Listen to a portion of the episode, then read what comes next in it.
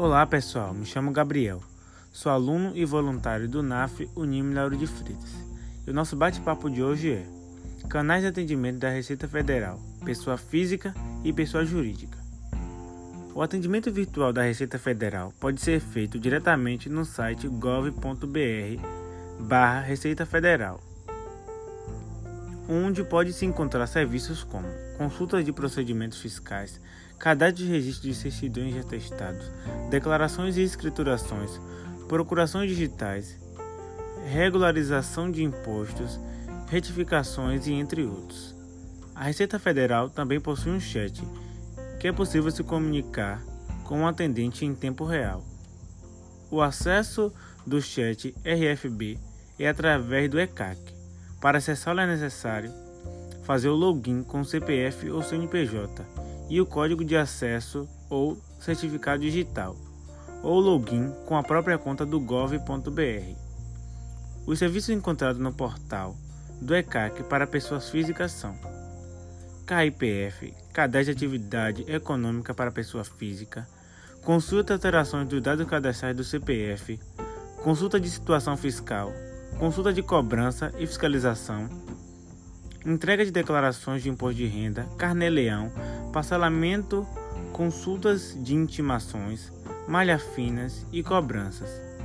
Para a pessoa jurídica, consulta e alteração do CNPJ, CNO, Cadastro Nacional de Obras, consulta de situações e pendências fiscais, GFIP, entrega de declarações como DCTF, DIJ, DIPJ, ASN, AMEB e DBF, consulta de intimações simples nacionais, declaração de avará, acesso aos PED e entre outras. Outra forma de comunicação é através do e-mail da Receita Federal. No caso da Bahia é o atendimento rfb.05 rfb.gov.br.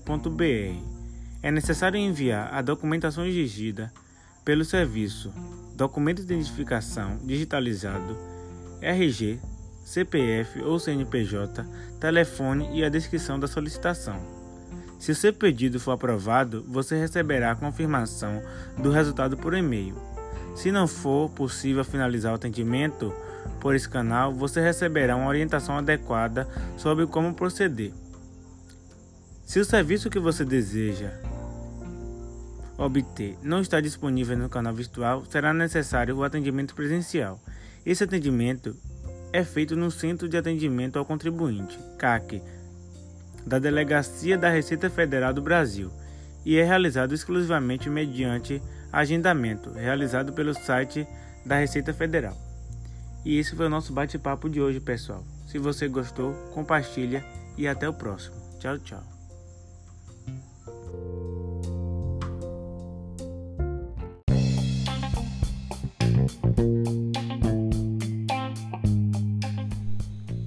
Olá, sejam bem-vindos a mais um bate-papo do NAF Lauro de Freitas. Meu nome é Lucas Nunes, eu sou aluno e voluntário do NAF e hoje nosso podcast será sobre e-social, o que é e sua finalidade. Instituído em 11 de dezembro de 2014 por meio do Decreto-Lei 8.373, o e-social é um projeto do governo federal que unifica o envio de informações pelo empregador em relação a seus empregados é um sistema informatizado da administração pública e todas as informações nele contidas estão protegidas por sigilo. O acesso não autorizado, a disponibilização voluntária ou acidental da senha de acesso ou informações e a quebra de sigilo constitui infrações ou ilícitos que sujeitam ao usuário a responsabilidade administrativa, penal e civil. Inicialmente foi disponibilizado para o uso do empregador doméstico e, em seguida, foi estabelecido um calendário abrangendo todos os empregadores. O e-social unifica as informações relativas aos trabalhadores, como vínculos, contribuições previdenciárias, folhas de pagamento, comunicações de acidente de trabalho, aviso prévio, escriturações fiscais e o FGTS. O E-Social tem por objetivo viabilizar a garantia de direitos previdenciários e trabalhistas.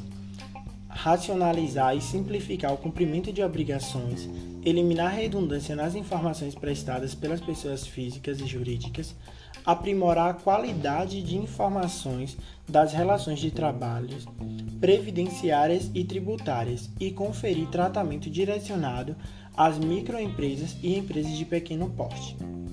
É isso, pessoal. Espero que tenham gostado. Esse foi mais um podcast do NAFNIM Lauro de Freitas. Ficamos por aqui. Um abraço.